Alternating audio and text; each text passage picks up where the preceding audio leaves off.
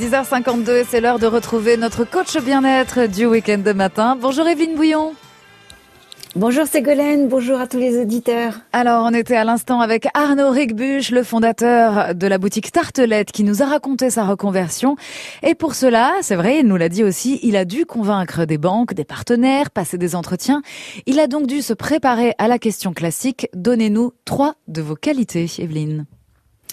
C'est ça, et dire en quelques mots ses principales qualités, c'est très courant, vous avez raison, et pourtant c'est très difficile, et ça à tout âge. Ah, bah, pourtant je pensais que c'était plutôt les, les défauts qui posaient problème.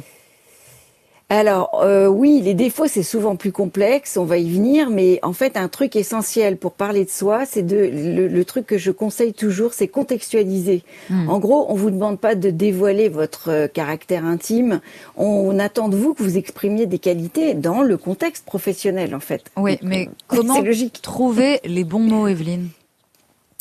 Eh bien, pensez à des réussites ou tout simplement à des moments où on s'est senti à l'aise au travail. Par exemple, quels sont les compliments qu'on a pu vous faire? Ou bien quels sont les moments où vous vous êtes senti utile ou adapté? Et tout simplement ou tout simplement quand vous vous êtes senti content d'un résultat. Euh, je vous donne des exemples. Mhm. Vous aimez le travail bien fait, vous y passez beaucoup de temps. On peut, vous pouvez dire de vous, vous êtes quelqu'un d'appliqué ou d'exigeant. Vous voyez, c'est une forme de qualité. Ou bien vous avez tendance à aimer la communication de qualité, vous aimez accompagner les autres, vous aimez aider. Alors vous pouvez dire que vous êtes quelqu'un de facilitateur des bonnes relations dans un groupe. Hmm. Ou si par exemple vous prenez facilement la main dans un projet, vous pouvez dire que vous avez l'esprit d'initiative ou tout simplement que vous aimez manager les projets. Et, pour les, ouais, et pour les défauts? Alors pour les défauts, je conseille souvent de prendre ce que j'appelle des défauts qualités, c'est-à-dire des défauts qui sont un peu le pendant, qui viennent de vos qualités. Exemple, je reprends les trois exemples. Si vous êtes exigeant, si on pousse un peu le bouchon, on peut avouer une certaine forme de perfectionnisme. Si vous êtes quelqu'un de facilitateur, il est très probable que vous n'aimez pas les conflits.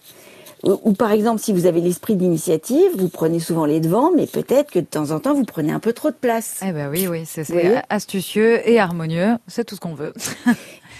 Et oui, et le, le conseil principal, c'est de ne pas mentir, c'est de mm. partir de sa réalité. Parce que si on ment, on détruit ce qui est le plus important, c'est-à-dire le but d'un entretien, c'est toujours de construire un capital confiance.